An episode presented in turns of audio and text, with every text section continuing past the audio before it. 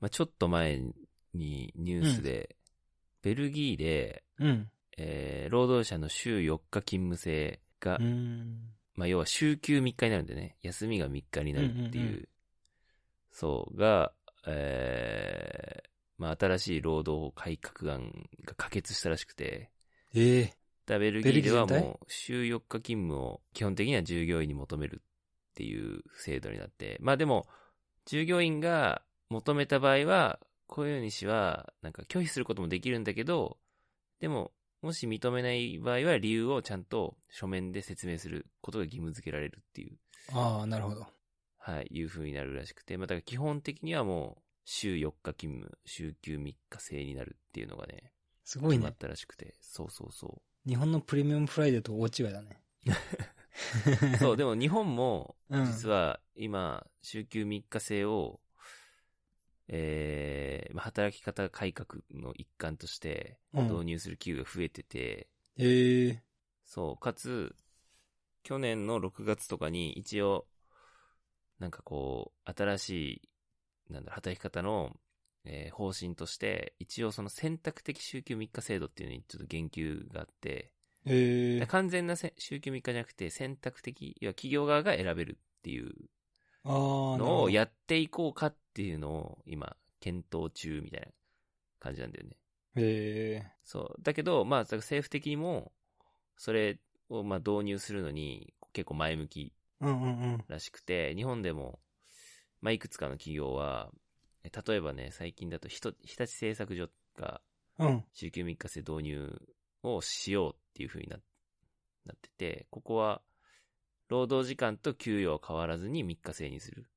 なるほ要はど。 1日の働く時間を従業員が決定して自分で決めて、1日の労働時間を増やすことで、うん。要はもう1日だけ休めるようにするみたいな。うんうんうんうん。そう。効率いいね。そうそう。あと、ヤフーとか、みずほ銀行は、週休3日制になってるんだけど、今。ええ休んだ分は減給するっていう。ああ、なるほど。いや、給料は減る。そう。なるほど。ファーストリテイリングは、さっきの日立と一緒で、1日の労働時間を増やして、給与はそのまま。うーん。で、3日休める。みたいにしてて。面白いね。そう。一応、東京都、都内だと、従業員規模が30人以上の事業所の中だと、週休3日制導入してるのはね、2.2%あるらしええい。うん意外とあるんだね、でも。そう、意外とあるなと思って。はそのオーストラリアはそん、全然、なんかあるあそるういうのは話、うん、あるよね、きっと。うん。なんか、国が何かをして、うん。週休3日にする動きは、まあ俺知らないだけでな、なさそうな感じなんだけど、うん。もうそれが、そっちの方が効率いいって言って、うんんんそうしてる。会社はあるし、ああ、もうか各企業がもうんう自分たちで考えてやってるみたいなことね。そうそう、なんかデータ出してさ、なんか実際フレックス制にした方がとか、週休3日にした方が、うん、逆に人件費下がりましたとか、なんかか効率上がりましたとか、うんうん。うん。まあでももちろんひゃね、100人以上規模のさ、このデータがわかるような会社だと思うけど、うんでもちっちゃいとこでもやってんじゃないかな。いや、そうだと思う。やっぱなんか、特にコロナになって、そういう働き方にしようが加速してる気がする。ああ、そうね。コロナ、そうだね。後押ししてね。そうそうそう。そうだね。まあなんかこれ狙いとしては、うん。うーんと、まあ従業員にとっては育児とか介護とか、あとは趣味の時間とか、うん。まあ家族とか自分の時間を確保できるよねっていう、うんうん。まあメリットがあるのと、企業側は、まあ今話したように生産性上げたりとか、うん。あとは、まあ優秀な人材を獲得しようっていう動きで、まあああなんだろう、その週休3日休めるっていうのが、うん。まあある種メリットの一つだから、まあ特になんか今って人手不足なんだけど、うん。その企業が求めるような高度な人材、うん。こういう人を獲得したいからっていうことで、まあ、企業もどういうものが求職者にとって受けるのかっていうのを多分探してる状況っていうか、うん。そうだね。から、まあその一つのなんか手段としてやってみてるみたいな感じなのかなっていうふうには思うんだけど。いや、でもすごい合ってると思う。最近のさ、人さ、うん、うんなんか、お金じゃなくなったじゃん。欲しいものうん確かに確かに、そうだね。価値って。確かに。なんか最近、時間の方が大事とかさ、なんか、うん。ね。そっち、まあ、お金じゃなくて家族と過ごしたりとか、自分のそうそうそうそスキルアップの時間を、例えば、まあ、なんだろう、勉強の時間に当てたいとかう。、そインプットの時間にしたいみたいな。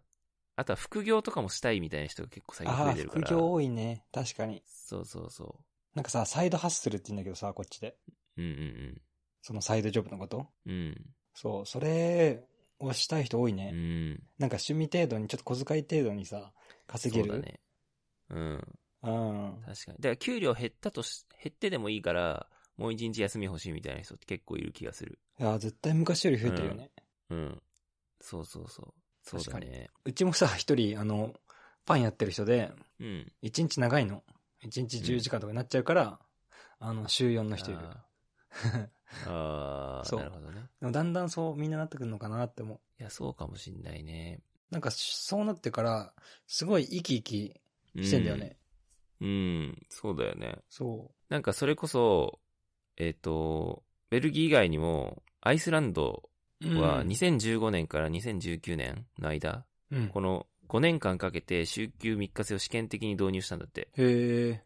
で、そしたら、ややっぱり生産性とかサービスの質が向上したりだとか、へえ。あとは、ストレスとかワークライフバランスが改善したっていうのは、きちんとね、あの、結果として出てるみたいで、やっぱそうなのかなうん、えー、すごいね。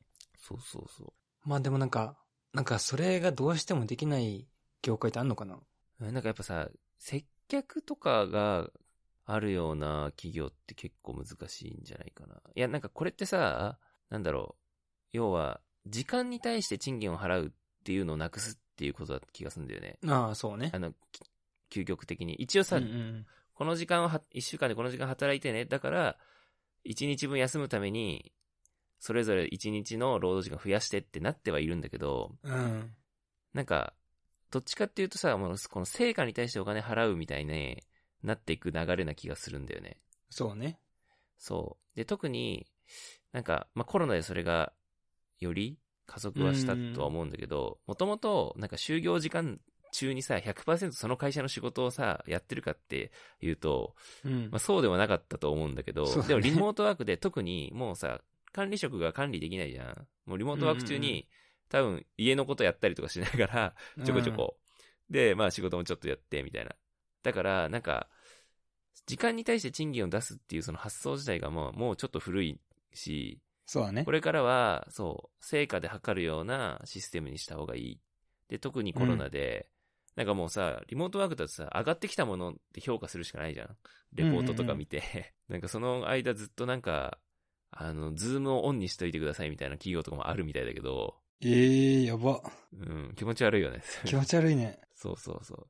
だから、なんか、接客を伴う、なんかその、なんだろう、お客さんと接触しないといけないようう。なん業態だと、時間で測るしかないかもしんないけど、確かに。うーん、なんかそうじゃない、ね、企業はもう、ジョブ型にする、すればいいかなって思うんだけど、そうだね。でもなんかそれをジョブ型にするんだったら、もう人雇う必要なくないっていうのもあるよ ね。ま全あまあ部まあまあさ、プロジェクトで、ね、優秀な人を、こう、プロジェクトベースで当てがっていけばいいんじゃないかなと思ったりもするけど。確かに。うーなんかその、やっぱうち飲食店でさ、ん。うん、もうがっつり労働じゃん。うん。そう。だから、まあ、そその、それが導入されたら結構しんどいとは思うんだけど。もしね、あー大阪にねう。んうでもなんか、今頑張ってやろうとしてんのが、全然まだまだなんだけど、その、違う仕事をうんさせるみたいな。ああ、はいはいはい。なんか、なんかデザイン、大学でデザイン行ってたんだけど、今うちで働いてる子とか、うん。週5でバリスタやってたんだけど、なんかデザイン系の仕事があったら、ちょっと振ってみるとかさ。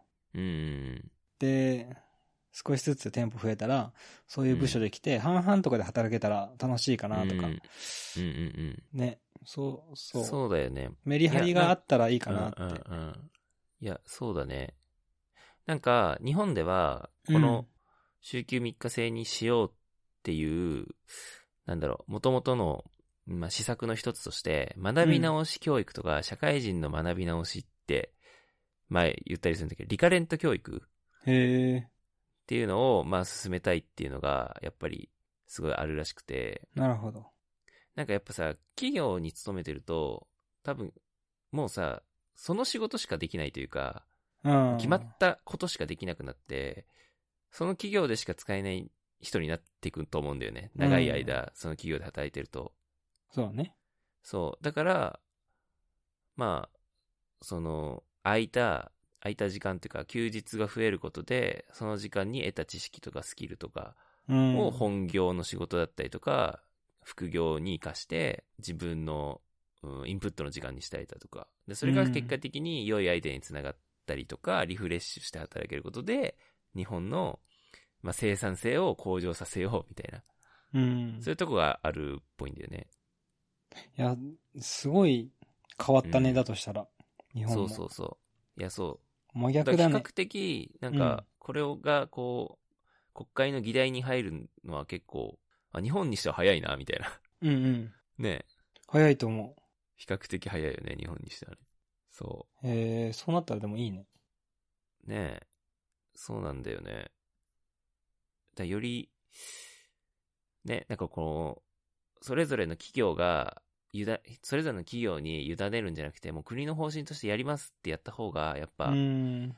みんなね、動きやすいというか、企業も、まあしょうがねえなっていう感じで、やっていくんじゃないいかなとは思うんだけど、結果的にそれがね、いい方に進めばいいよね。確かに。うん。いやー、そうだね。うんだんだん、なんかすごい、コロナのさ、おかげで、うんすごい早いペースで、いいワークバランスになってきてるよね。